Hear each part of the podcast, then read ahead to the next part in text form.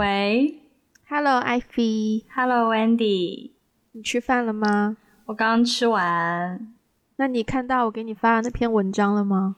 看了，我吓到了。而且我看完之后，我决定下下星期吧，下星期找一天，我一定要亲自去那家店。参观一下，但是我现在很有压力，我怕到店门口呢，他写的中年女性不能入内之类的，或者是我也想测试一下，如果我素颜去那家店，会不会被拦在外面不让进去？给大家一个呃背景背景资料补充，我发给艾菲这篇文章叫做《医美花了八千只为当 BM 店员》，他就是讲说在北京有一家店，嗯。这家店它的品牌就叫做 B M，全名叫什么忘记了，我们会写在 show note 里面。嗯，然后呢，它在三里屯儿嘛，对吧？然后不用那么刻意，不用那么刻意屯儿，这样没有人会这样说了，就地名都都不用叫儿化音。好，三里屯，三里屯。然后里面的店员呢，就是就是。女生一定要非常非常的瘦，然后很精致、很漂亮，以迎合他们的品牌形象或什么的。但是他们有一些很夸张的行径，比如有的人会说：“哦，如果去 B M 逛了一圈，没有被询问说留下来当店员的话，就证明你不够漂亮或什么的。”嗯，反正就是非常多这种、这种、这种，对这种这种事例。我看到的时候呢，我真的很震惊，因为我以为。它让我想起我念大学的时候，当时深圳刚开 Hollister，我也想到了 Hollister。对，当时我身边有一个女生蛮漂亮的，然后她就去 Hollister。做店员了，而且他还托他的福，我还买过一条有折扣的牛仔裤，但是，但是后来就没有再怎么买过 Hollister 的东西。但是那个时候我的印象就是在 Hollister 当店员，我那个朋友是一个特例，因为他不是模特社的，其他我们学校进入 Hollister 只是兼职当店员哦，都必须要是好像。很瘦啊，或者是很高啊，然后基本上我们学校都是模特社的，高到不会这样子。高到不，因为我有朋友在之前在 Hollister 做过店员，也是兼职店员，他倒不高了，但是美真的挺美的。对，就是，而且他对，反正就是对。然后我当时我看到这篇文章，我想说。那都是十年前才有这种做法，我不敢相信现在这件事情还 work 耶，而且还会引起这种轩然大波，还引起这么多人去追捧，嗯，我觉得很夸张哎，我也觉得很夸张。我也我看到这个的时候，我也想到了，我也想到了 Hollister。然后我记得我第一次知道 Hollister 的时候，其实是我在日本上大学的时候，我有一些同学，呃，是这样的，因为在日本打工呢。是很流行的嘛，就是很多同学，即便你就是可能家境家境再好，也会想要去兼职打工这样子。然后打工的那个呃，就是类别里面呢，它也是有一些那个叫什么 hierarchy 的，对，就是最底层鄙视链吗？对，鄙视链，对对对，我刚刚想半天，对 对，它有些鄙视链，就是可能在鄙视链的最底层，可能就是去。我不知道拉面店，对，拉面店打工就是那种油烟很多，然后客人可能很吵闹啊什么之类的。呃，反正餐饮店，嗯，一般都是大家觉得就是一般般的选择啦。就任何人，你你都可以去餐饮店打工。哦，但是餐饮店当然也有分，有分那种很高级的米其林餐厅啊，然后也有就是路边的拉面店啊。餐饮行业里面也有打工的鄙视链。但是在打工的这个鄙视链里面呢，其实相对来说比较好的是服装店，嗯，对。然后服装，因为服装链呃，服装店的那个时薪比较高嘛。然后在服装店里面，如果你可以去到大品牌，那那肯定就是就是他他他他的鄙视链也是品牌越大，然后就越好什么之类的。对，在鄙视链的最顶端。就是 Hollister，然后我必须要说一下这个背景，因为我是出了国以后，我才知道有 Hollister 这个品牌，在东京那家店，那个 Hollister 好像是亚洲很有名的一家旗舰店，然后那家旗舰店里面呢，就是。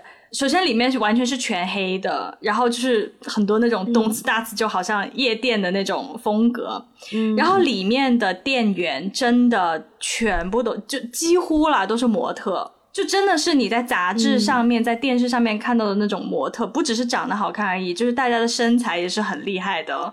然后男生就是要裸裸上身。对，裸上身因为就秀身材啊，一定吗？我看到的基本是基本上都是啊。天哪！我印象中基本上都是，除了收银员好像。对，然后女生也是穿的比较清凉，比较性感，倒不至于说只有内衣，但是呃也差不差不太多了，反正对。然后基本所以所以你可以想象那个画面，就是如果她的身材和长相。或者是他的气质不过硬的话，根本就进不去。所以当时你知道进 Hollister 打工，哇，那简直就是打工人、打工界的光环，光环真的是光环，说明你时薪又高，然后你长得又好看，就是你外形很出众，而且因为在 Hollister 的话，很多人都要讲英文嘛。就说明你你还会讲英文，对，在日本讲英文也是一件蛮 fancy 的事情，对，所以我是这样子知道 Hollister 这品牌的，我当时就觉得非常夸张，怎么会世界上会有这样的一个品牌？哦，而且很多店员是混血哦，就当时我记得我知道的同学在 Hollister 打工的基本上都是混血儿，然后对，然后所以后来在深圳开了第一家 Hollister 的时候，我当时就还。挺好奇，想说他在他在中国到底要怎么操作这件事情？中国哪有那么多混血啊的模特给你选？对，结果其实他还是套路也是一样的，他就是要找好看的。对对，就是要找好看的小哥哥小姐姐。他当时最有名的新闻就是我忘了是哪一个店的开幕，他请了一排。对，是的，是的，然后全部 topless，我记得，我记得那个抹了油那种亮晶晶的在门口拍照，好像是在万象城。但当时他的新闻出来，是很多人就觉得说，哇，好开放啊，就是哦，大家应该要开放一下大家的，好像就是眼界啊，或者是不要对，不要害羞，展现好身材啊什么。当时好像是一个蛮正面的评价。对，其实他他们当时这波营销还蛮，就是我我觉得 it actually worked，就是确实确实是有增长他们的销量啊，然后因为好看的店员啊，所以大家很爱去啊。但是呢，就是我当时其实对这件事情没有太多的思考，我只是觉得哇，好像周围的人都以什么能够进 Hollister 打工为荣，就是证明自己的至少外形是跟你们一般凡人不一样的这种感觉。但是我后来到了美国之后，好，你先说。哦，OK，我先说完这个。当我后来到了美国之后呢，因为 Hollister 有一些风风格，不是还蛮适合去沙滩之类的吗？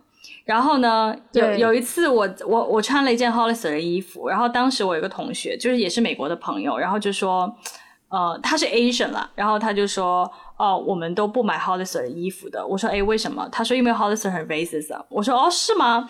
对，大概意思就是说，因为其实 Hollister。在不停的点头。对，在美国这么长时间，他一直是标榜说，我我要找出众的外形的人来做我们的代言，做我们的店员。可是他从来没有找过除了白人以外的有色人种。对，所以好像还因此惹到了一些官司之类的。对，所以他们就很多很多亚亚裔都不会买他们家的衣服。我那个时候才开始第一次认真的思考说，哦。就我以前可能只是觉得，哦，OK，这个品牌他找好看的人去作为他自己的一个一个一个一个一个代言，一个一个一个 branding，但是我其实没有想到，哦，其实某种程度上也是在执行一种歧视。就是在外形上的歧视，可能在美国的那个 case 是确实是对于有色人种的歧歧视，但是我后来退一步想，我觉得在亚洲，在日本，他非要找混血，我觉得某种程度上也是一种歧视。然后在在中国，他找了很漂亮的人去做他的代言，我觉得其实他也是在对于大众 大众长相的人有一些歧视在了。嗯，好深哦，瞬间 突然之间，快回来，快回来！你刚刚想说什么？我我想要先回我刚刚那个问题哦。你觉得在我们那个年代哦，就我们念大学的时候，十年前吧，嗯嗯嗯，十年前跟现在长得好看这件事情的重要性有改变吗？哇，我为什么这么问？是因为好深哦，你也问了一个很深的问题。没有，因为我刚刚就在想说，我们在大学的时候。有如此这般追求要好看吗？因为我觉得现在有个有一个形象是，我有一天，这个是两年前我在深圳有一天跟一个朋友出去，很久没见的朋友，然后他跟我聊天，聊聊聊，他突然间说了一句，他说：“他说 Wendy，我觉得你应该很适合泫雅风。”然后我当时反应了一下，我想说 什么是泫雅风？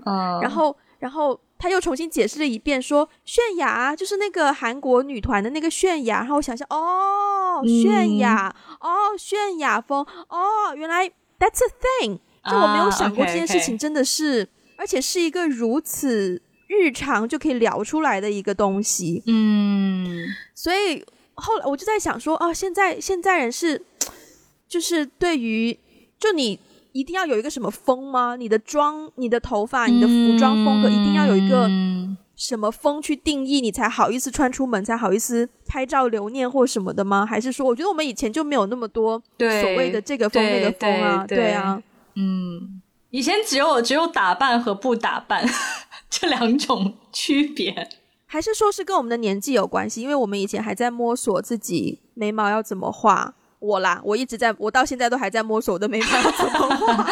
我觉得跟年纪可能没有那么直接的关系，因为我觉得现在我们看。就就就举就举个例子啊，就是你你你今天发给我的那个 B M 那家店对吧？我打开一看哦，就是里面那些照片，他拍到店里面的那些小姐姐，就 even 是逛店的人，都是真的是非常非常精致的妆容打扮，而且你光是从很远，他的那个照片很多都是些截图嘛，就是你就是从有点像街拍那种截图，你就是从那样的截图里面，你也可以看到哇，这个人。这个男孩子或是这个女孩子一定是身材非常好，然后而且很白，皮肤很好，然后妆非常的精致，他的所有的打扮都是精心搭配过的。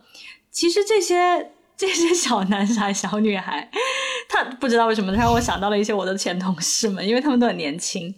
其实他们，对啊，其实他们也才刚大学毕业。所以我觉得可能跟跟年纪没有关系，因为我觉得现在的年轻人好像从更早的时期开始就会去思考外形上的东西，就是我适合什么样的风格，我要怎么样化妆。然后回应你刚才的那个问题哦，我觉得啊，就是现在跟十年前跟我们上大学的时候相比，我觉得现在对于外貌的看重程度比以前要大得多。高很多，嗯，我也不知道这个嗯风气是从什么时候开始的，但是就可能就是这这这一两年，我我突然意识到，嗯，周围的一些比较就是可能比我年轻个七八岁啊，或者是就刚大学毕业，或是刚出来工作的一些，跟跟这些年轻的同事或是年轻的朋友聊天的时候，我就发现他们好像。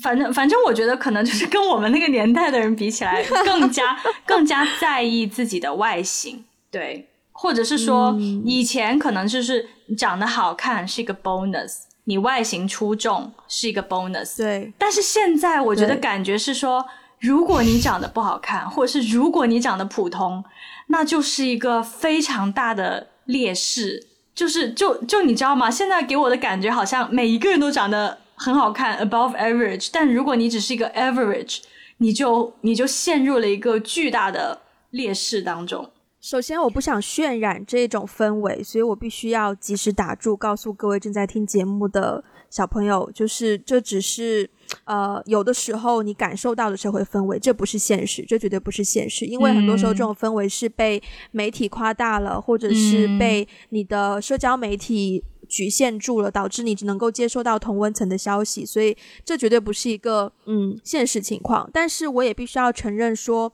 就从我们可能在媒体上看到的，或者是社交网络上看到同龄同龄人同温层的朋友发出来的照片，无论是自拍也好，还是群体的合照也好，你会真的发现照片美化的程度比十年前是高很多的。对对对。对对，但是同时也会发现说，好像大家都是套用了同样的一种修图的套路，同一个滤镜，皮肤 对，同一个 A P P，比如说皮肤要皮肤要白啦，然后然后然后眉毛要怎么样啦？然后然后嘴唇最近好像很流行，很很红。我我我想我想说一句话哦，就是如果有人告诉我问我什么口红什么色什么色，我觉得我应该我应该就是很白痴的那种，因为我也不懂，分辨不出各种口红色号。哦。对，但就是你会看到，好像网络上对滤镜也是一个代表，就是经常有很多人就是。就真的是一个模子刻出来的。对对，哎，你说到滤镜哦，你说到滤镜，其实我还蛮想，我还蛮想，我还蛮想聊一下我的我的个人经经历的。以前呢，我记得大家拍照的时候，拍完就拍完了，就是我的意思是，大家聚餐，然后拍一个合照，OK，拍完就拍完了。然后可能你你就有的时候你发到 Facebook 上面，或者是发到一些朋友圈、社交媒体上面就发了。但是哦，我发现最近这几年大大家拍照呢，都是拍完合照之后哦，要么就是拍照的时候，大家直接拿的就是美颜相机，要么就是打开 A P P 就直接是用 A P P 拍，不是用手机自带的那个摄像头拍的，要么就是直接拍的时候就是有美颜效果的，要么就是拍完了之后呢，大家都会非常有默契的在群里面会发原图，因为发原图各自就可以各自 P 各自的。就可以各自按照自己的喜好去 P，你到底你想要怎么样调整你的你的脸或者是身体啊，或者是或是这个这个风格？对，就是我我是比较震惊于现在大家对于拍照这件事情已经有默契到这种地步了，就是你明白吗？以前我觉得可能大家。对啊，我我只是我只是突然想起你刚才讲到滤镜，我是觉得最近好像在在一些社交场合，大家都已经都已经心照不宣，都已经不用说，就直接就是就是拿的美颜相机，或是直接就是发的原图，就说各自大家拿去 P 吧，这样。Again，还是不想要鼓吹这样子的风气，因为我身边是完全没有这样子的人的，嗯，完全没有。包括我上个前两个礼拜跟 Podcaster 我们去我们出去。聚餐，然后聚餐完就请店员帮我们拍合照嘛，嗯，然后拍完之后就是就就完了，嗯嗯嗯，就完了，嗯，但是我们也不会，好像没有人把那个合照发出来，就大家只是在留作纪念，就是当场 AirDrop 一下留个纪念，对，然后也没有也没有发出去什么的，对。可是你讲到这个合照的点，其实我 在我在我年纪比较小的时候，就是大学的时候，我是有感触，就是。拍照的时候呢，当时是一个非常在意自己形象的年纪啊，嗯，然后呢，当时真的会有深有感触，就是因为你知道破音，因为你知道大家发照片一定会挑自己长得好看的去发，对对。对，修图的目的就是要让大家找不到任何一张是自己不好看的，嗯。所以呢，我有的时候呢会 prefer 说用我的手机或我的相机拍照，这样子我在发出去的时候，我可以先经过我的筛选啊。所以那个心态我是完全可以理解的，因为的确有的时候别人帮你拿相机拍照时候，他的角度可能不是你习惯的角度。嗯嗯，当然长得好看的人可能没有这种担忧啦，但是像我这种很挑角度的人呢，我我以前是真的好，我对于合照这件事情，我有一个自己的 theory，就是。我发现我真的是在合照前一定要以某一个既定的角度微笑的同时，眼睛要用力的张开，拍出来的合照才会有我自己的样子。OK，我不是说好看哦，我是说有我自己的样子，不然会拍的不像你。我看，对我很多时候看合照都会觉得说，哦，这个朋友，对啊，就是他，对啊，那个合照里面，然后看另一个朋友，没错啊，就是他，但是自己看自己始终是觉得很奇怪。嗯嗯嗯。嗯，所以我很懂那一种说哦，就是要我修完之后才能给大家发的心态。可是我也是大学之后慢慢就就停止了这样子的做法，因为太累了。所以你你是那那你觉得跟你现在的你自己跟之前可能更年轻一点的时候的你比起来，你现在有变得不那么在意自己的，就是不在意自己，不那么在意自己在照片上面看的什么样吗？我还是在意啊，我还是在意啊。可是，一方面，首先你拍过了那么多照片之后，你大概知道说你你你不想要在合照当中表现出来的是哪方面。比如说我脸很圆，嗯，所以呢，大家很容易看到我拍合照的时候呢，第一，我喜欢如果我喜欢自拍，我喜欢拿手机跟大家一起自拍，然后通常会把我的脸放在最边边，然后截掉差不多三分之二或者一半，嗯，对。第二，呃。如果是合照的话，我会想办法找一个什么东西把脸遮一遮。我前段时间有一张照片，是我们去朋友家，我们买了两个泰国芒果，然后就跟那个芒果合照，我就直接拿那个芒果尝试遮住我的一般一边脸颊，虽然最后失败了，但是 at least 我有 I tried，嗯，对，就你还是会在意，可是而且我也不想变成说啊。就是可能首先因为我的我的 group 里面没有这种风气，所以我我也不想变成那一个人说哦，大家拍一个合照，然后我在那边说哦，发给我先修过之后再发回给大家，大家才可以发哦。我也不想变成一个这么麻烦的人，我觉得这样子的会没朋友。所以就是 even if I care，就是 well。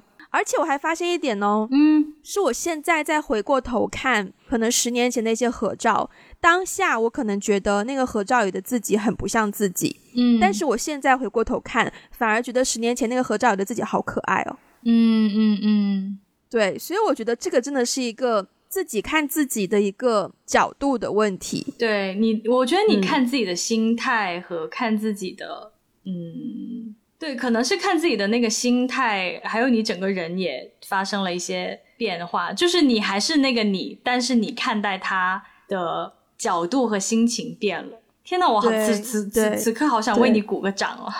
啊，为什么？没有啊，就觉得就觉得是一种成长吧。因为我我也经历过这样的成长啊，就是以前可能大学之前吧。可能可能研究生的时候也也还是会在意的，但是我觉得在学校里的时候，overall 就是很在意，就是很在意自己在照片里面看着看起来怎么样。然后然后如果被被被 tag，好想爆料哦。等我说完你再爆料好吗？让我有个心理准备。就是就是在合照里面，如果如果我们大家一起拍了一个合照，然后呢拍完合照之后，在我还没有看到那张照片之前，那张照片已经被。你知道以前 Facebook 的那个 tag 的那个功能呢，是不需要你同意的，阻止的，无法阻止的。他 tag 你就 tag 你了。然后你知道，我经常有的时候在 Facebook 上看到别人 tag 我有一些合照，我我会 untag 自己，因为我觉得那合照真的太难看了。对啊，对啊。但是但是后来。可能大概也是从毕业之后吧，就我觉得可能真的是从开始工作之后，因为开始工作之后，你你无法阻止你你自己是一个什么样的状态，然后在工作场合可能不小心被同事拍到一些很很猥琐的照片，或者是怎样，对，就是太多太多的照片了，所以到后来好像可能我也过了那个在意自己就是在照片里面看起来是什么样子的那个年纪。就我我自己其实是越来越，我觉得越来越接纳自己了吧。反正我我我我在 P 成怎么样，我也不可能变成 I don't know 王祖贤。反正我就是我。大家现在听。大家现在听艾菲讲的这么潇洒，我必须要爆料，在我初初最开始认识艾菲的时候，我对艾菲的第一印象是，曾经在我们的节目当中，我们聊过我们两个人的关系，对不对？你初初对我第一印象的时候，是我高中的时候，好吗？高中的时候谁不在意自己呀？好，你说一下，你说一下。印象是当时有一个男生喜欢艾菲，然后呢，我当时是在这个男生的手机的。屏幕上看到了艾菲的自拍，我当时的第一反应是这女生好可爱哦，自拍也好可爱，而且她 P 图 P 的好可爱。嗯，哎，我小时候真的蛮会 P 的，我记得真的，我小时候真的很厉害。没有滤镜，我们那个时候是没有滤镜这件事情的，我们全部都要就是丢进去电脑用 Photoshop 自己去自己去 P。对啊，我就是啊。对呀，而且就是你要瘦脸，你必须要用液化自己手动去推，然后你要加些什么 sticker 的话，你要自己你要自己去。你看，你看你在那边炫耀，就以前都不用液化的人。不是不是，就是我我不会搞瘦脸这种东西，但是但是我我其实其实你刚刚说到这个啊，就是等一下我我必须要报报一些一些个人历史，个人黑历史。我我现在是完全不自拍了，但是我从最早开始自拍是上初中的时候，然后那个年代，天呐，我觉得现在听我们节目的年轻人，好像好像也有一些蛮年轻十几岁的小女生吧，我觉得真的是石器时代，就以前你知道自拍，你知道以前自拍多费劲吗？以前自拍是，首先以前我是上了高中以后才开始有第一部。翻盖手机，夏普九零三，夏普九零三，我跟只有翻盖手机才可以达到自拍的效果。但是以前在翻盖手机出来之前，我初中是用什么自拍的呢？我是拿一个那种相机，而且还不是数字相机，就还不是现在这种数字相机，就是一般的相机。然后呢？胶卷吗？也不是胶卷，哎，那可能就是数字吧。但是反正跟现在的那个是数码相机，对，也是数码相机。但是呢，我是前面要放一个镜子，所以镜头是对着我，然后我从镜子里看到构图，对，看反射，看自己什么样子，而且我还要打大灯，因为只有打大灯，脸才会比较白。天呐！然后我确实是拍完了以后，我会在就是 Photoshop，然后 Photoshop，但我 Photoshop 那个时候 Photoshop 哪有这这些功能啊？那个时候 Photoshop 其实只会就比如说阴影。重一点，或是对比什么色差。大一点，厉害！这样你会调颜色？对我其实就是会调一下颜色，然后有的时候我会就是你刚刚说的 sticker 啊，就是我会在什么地方放一些字啊，写一下自己的名字啊。它有笔刷的功能，或者是你可以自己手画。对啊，画个心爱爱心啊，然后写一下自己的名字啊，什么之类的。还有这种，对，我跟你说，以前自拍自拍完一张照片花好长时间去 P 的，哪有现在滤镜这么方便呢？啊！可惜那些珍贵的照片，九零三真的是真的是一个地位象征呢。我想说，而且你知道九零三那个时候，我们那个时候我们之所以崇拜九零三，不是不单只是因为它的反转屏幕的功能，而且还是因为它的红光。就是很多人会说，它那个红光拍出来会让皮肤看起来特别好。对对，其实不得不说，我当时拿到。第一部这个自拍相机的时候，我真的是觉得很还蛮骄傲的。就那个时候在学，我跟你说，那个时候在学校里面拿到一个什么夏普九零三，反就相当于跟校草交往的那般骄傲。哦天哪！我刚刚在说这一切的时候，我不敢相信，十年时间科技已经进步的这么快了。现在你知道连 Zoom 都有滤镜吗？可是 Zoom 的滤镜是我们现在远距办公经常用的 Zoom。我知道啊，但是 Zoom 的那个滤镜不是比较好玩的那种吗？它不是说真的把你变好看吧？它应该也有那，它应该就只是好玩。Zoom 可以帮我画眉毛啊？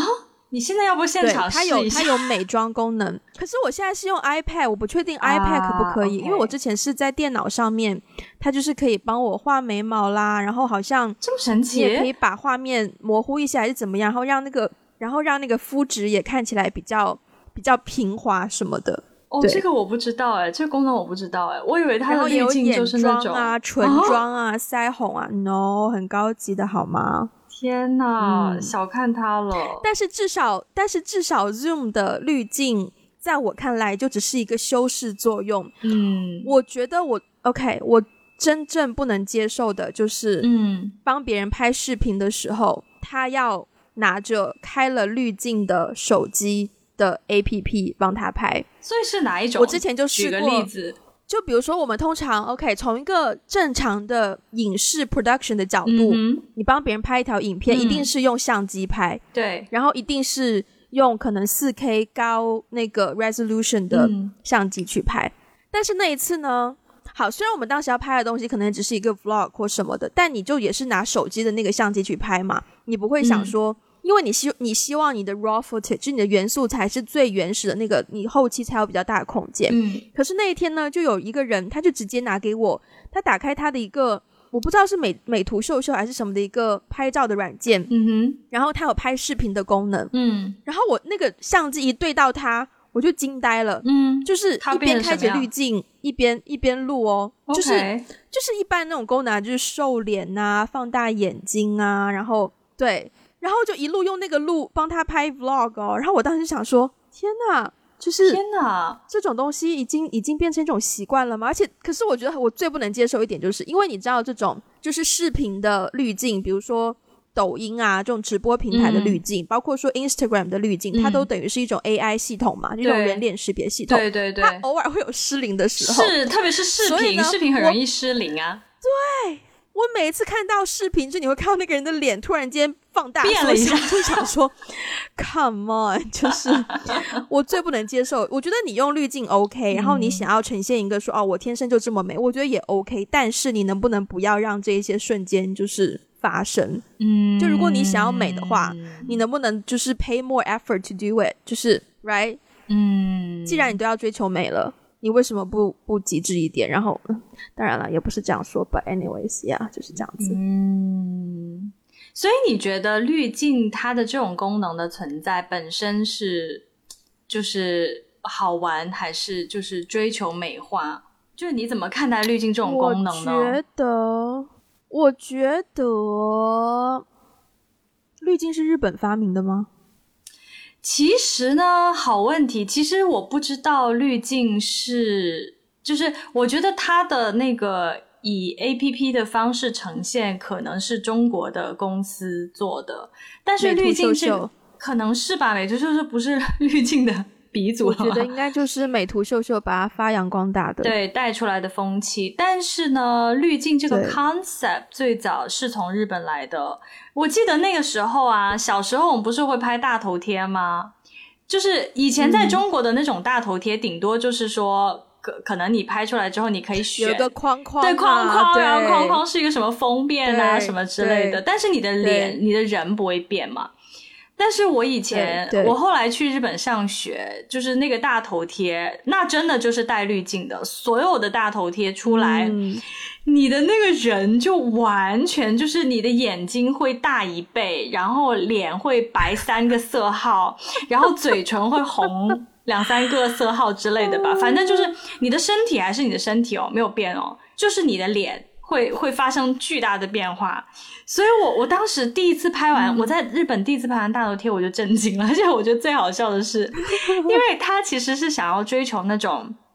大眼睛啊，白啊，尖下巴的这种审美嘛，卡哇伊，卡哇伊这种，而且还是带点西方那个长相的那种审美。然后最好笑的是，当时拍大头贴的时候，真的有西方人，就是就是比如说有美国同学跟我们一起去拍，然后他就是个西方人，结果他 他拍完之后，他就说：“I look like a ghost。”就是 真的真的很吓人，你知道吗？对对，所以其实当时我就被我就被当时日本的这种滤镜的这个这个技术被震慑到了，所以后来美图秀秀推出了滤镜的功能。我觉得这个 concept 不是不是中国发明的，但是我觉得把它人工智能化。呃，用这种科技去去达到这个效果，应该是中国公司推出来的。好像韩国也功不可没，哎，我记得我有一个韩国朋友，他之前也跟我说，嗯，当时有一款 A P P，我我忘记叫什么名字，好像是那款 A P P 先开启了，就是拍照的时候可以有，比如说耳朵啊，动物耳朵啊，然后就跟着头一起动。哦，对，当时好像比较少美妆功能，对，但是就是这种可爱风格的东西。然后后来我那个朋友也是说，就是这种韩国公司非常的。就是叫叫叫性别歧视吗？还是还是什么？反正就是基于这种原因，他也就是 boycott 那个 A P P。所以我印象当中，韩国应该也是在这条滤镜发展史上留下了重要的一笔。听起来，我觉得都是东亚的这种，在东亚的这个社会和文化下，大家对于滤镜的追捧。嗯。不过我觉得滤镜是有另外一个功能，就是 for fun。对，但这部分好像你知道，你知道曾经有个不是曾经有一个 app 叫做 Snapshot，Snapchat，Snapchat。嗯，对啊，它最初就是就是呃。你拍一条影片，然后发给朋友，那个影片大概二十四小时之后就会看不到嘛？对啊，对。其实它就是现在 Instagram 的那个 IG Stories 的功能。对对对。然后它那个时候呢，就会有收购了呀。啊，对啊，它被它好像是被收了呀。对，所以就嗯。So ga，对我印象当中，我第一次见到那种就是可能有吸血鬼的滤镜啊，或者是或者是什么。搞怪的这种滤镜，就是从 Snapchat 那边发现到的。嗯嗯，但我不知道 somehow，我不知道为什么，就是好像在说到滤镜的功能的时候，我自己个人的感觉，因为因为我之前也玩 Snapchat。然后，嗯，然后我包括在 Instagram 上面，就是有的时候就是随便刷呀，然后看到一些可能我不知道，就是可能我自己有这样的一个 impression，但我但我不确定其他人是不是也有这样的感受，就是当我看到可能比如说像一些欧美国家的人，他们在用滤镜的时候，他们会更更多的想要就是好玩。然后就是可能会会会出来，就自拍的时候可能会有一些其他乱七八糟的功能啊，怎么怎么样，他可能就觉得挺好玩的。但是我是觉得滤镜这个功能在东亚基本上最主要的功能还是为了美化，然后这个美化的趋势其实相相对来说还是比较单一的，就是大家美化的那个是这样的，是因为我在就是开始就是。就我也我也用美图秀秀，我也我也用过美图秀秀。然后美图秀秀里面的那个功能，它有一些，它除了它除了滤镜，就是我说的滤镜，可能就是什么什么 lomo 啊，什么这种，就是你整个画面的那个色调会变的这种滤镜以外，它还有其他的那个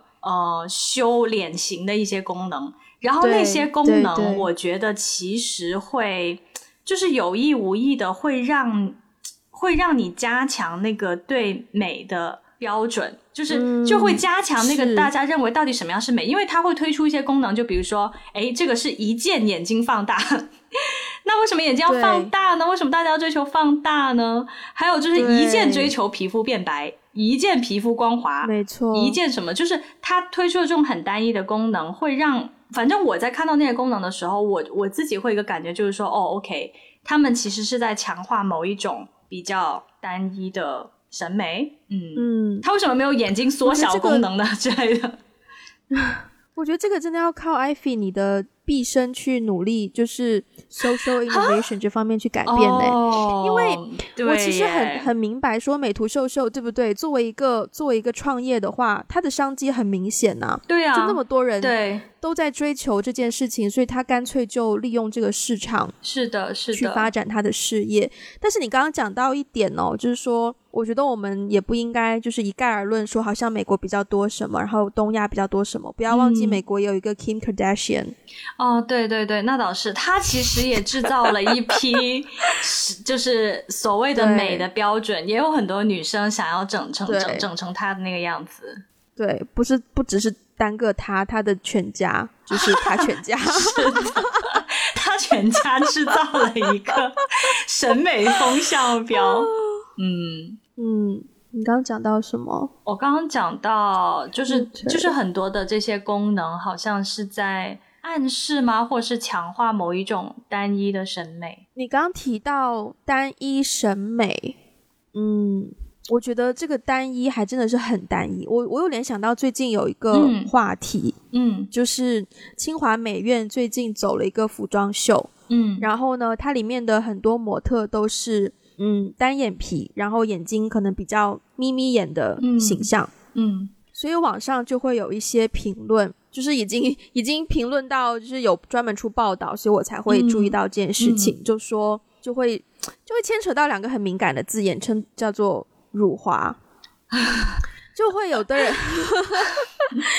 就有的人会说，呃，清华为什么选择这样子的审美观？这种审美观是追随西方对东方的审美。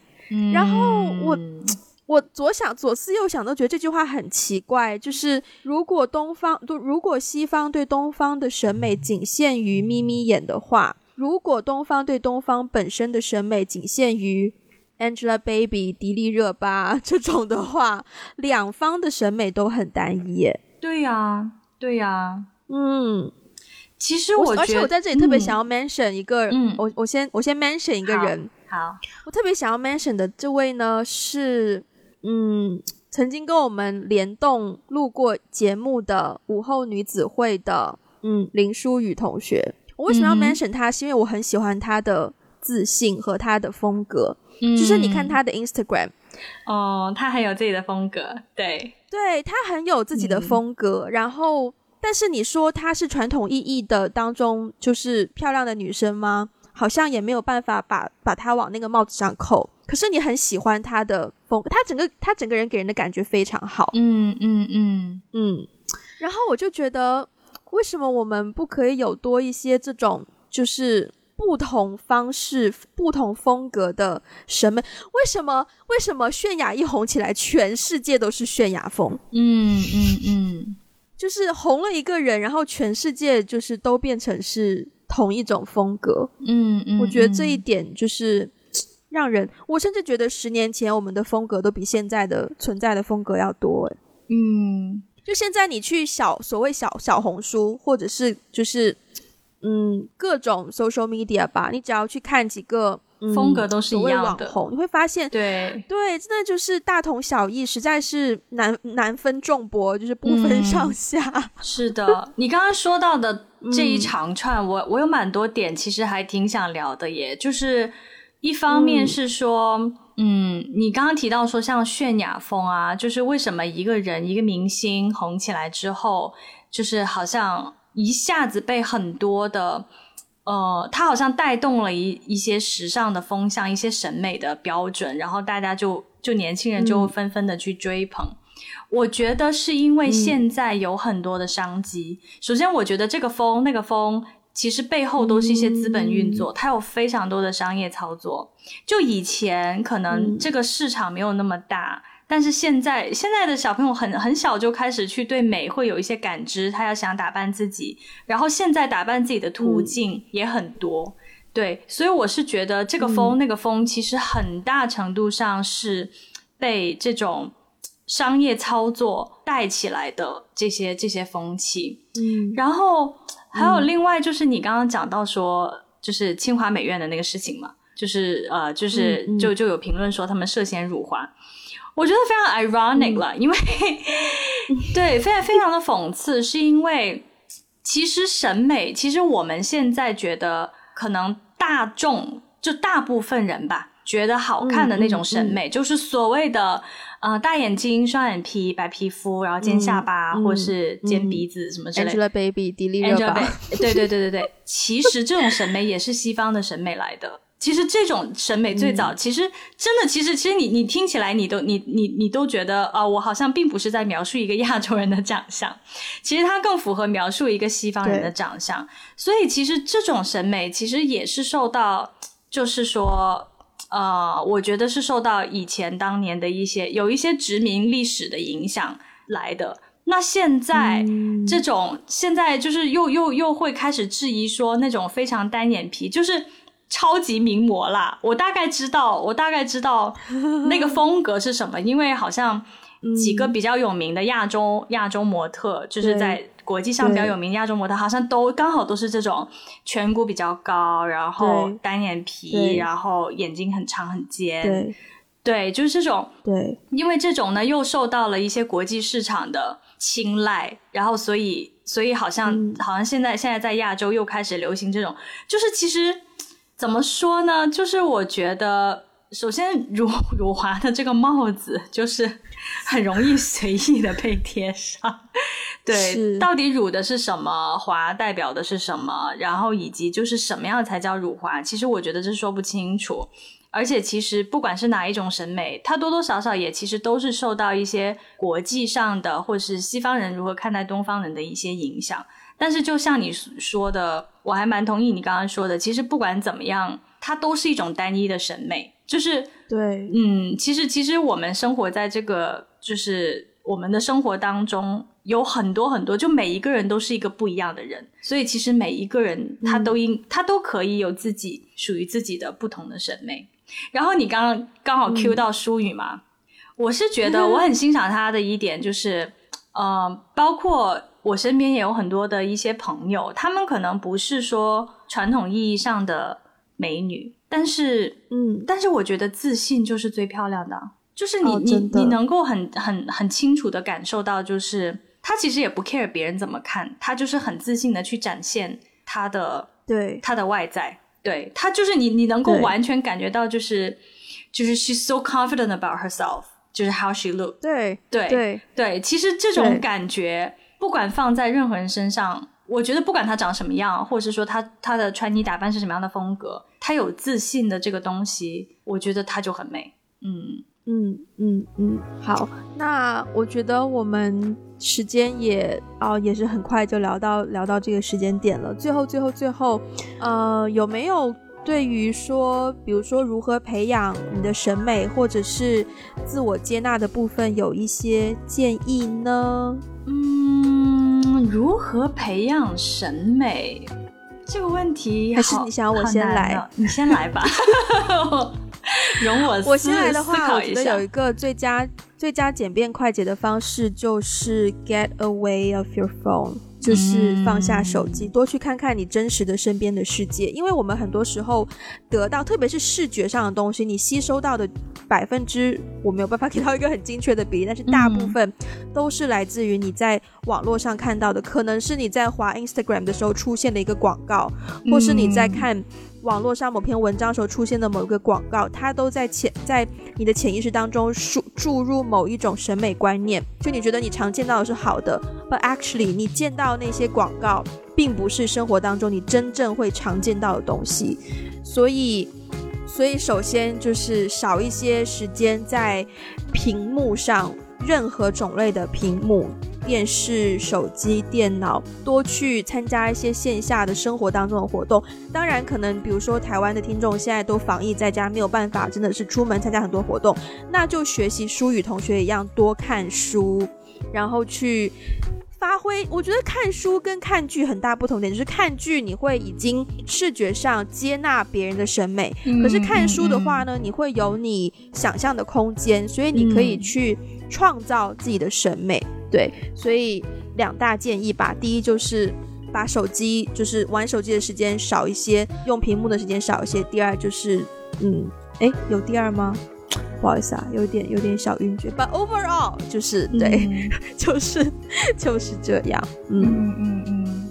然后其实其实我还想补充一点呢，就是我觉得朋友圈子很重要。嗯嗯，对，因为其实关于审美这件事情。呃，我我身边的朋友，我身边的圈子，大部分其实可能对待审美这件事情上不会看法这么的单一吧，或是大家其实并不会太热衷的去追追随那些主流的大众觉得啊好看的那些风格什么的，大家其实也都是对，就是在做自己，所以我觉得其实周围的圈子对人的影响也是很大的。如果你周围的人都很。可能可能很过度的去追求，你自然而然的也会产生一些焦虑，你自然也会去去追求。所以其实我觉得交朋友也很重要，嗯，就是交一些让你自己可以更好的接纳自己的，或者是帮助你去做真实自己的这些朋友，很珍贵。我觉得这个点在执行上可能是会有难度，因为不见得每个人都能够很精准的分辨说谁是在帮助你接纳自己，谁不是。但我觉得。可以对自己的感觉更敏锐一些吧，因为很多时候我们是有那个直觉的，只是你可能呃没有来得及分辨，说当你的一个朋友给你提出某个建议的时候，这这个建议是让你舒适的还是不舒适的？我觉得从这个角度入手，可能可以帮助你分辨这些建议到底是希望你变得更好，还是希望你改变自己。对，所以。大家对自己多一些关注，对自己、对自己的、对自己的感受多一些、多一些关注的话，我觉得可以帮到大家去识别这一点。对，嗯。然后我之前就就有遇到过，我之前就有遇到过身边的人觉得哦，别人建议他去整容是对他好啊，所以嗯呀，对。然后最后关于自我接纳，其实我没有什么很好的建议，但是我 somehow 我有有一个小小的故事想要跟大家分享，我的一个小的体验，嗯，就是呢啊这里没有广告啊，但是我突然觉得这里好适合接入广告，其实我想分享一个我买内衣的经历，嗯。啊，OK。因为，因为首先呢，其实之前我们在聊穿衣风格的时候，我可能有提到，就是我我非常的平胸，我觉得我就是遗传了我爸 在在身材这件事情上，我三号遗传了我爸，然后然后以前呢，就是很多内衣品牌他们都会推出，就是内衣都会有一个功能，就是它有一个 push up。就是好像让你帮你更加聚拢啊，帮你看起来更丰满啊，集中啊，集中啊，就是很多这种奇怪，但是它又很厚啊，穿起来又很难受啊，又很勒啊什么的。所以其实我觉得以前在。在在在买内衣的这件事情上，我一直都就是找不到自己的定位，而且我每次买内衣，我都会加强我的那个自卑感，对，都会觉得就是因为它不是不是为我这样身形的人设计的，哦，所以我就会每次穿，我都会觉得，我觉得自己就是不不足啊，就是比别人差，怎么怎么样。后来我换了一款内衣啦，这里真的好适合卖广告。我换了那一款内衣之后呢，忍住，忍住，对对对对对对，我换了一款那个内衣之后呢，它其实就是为平胸的。它刚开始推出的几款其实都是为比较平胸的女生设计的。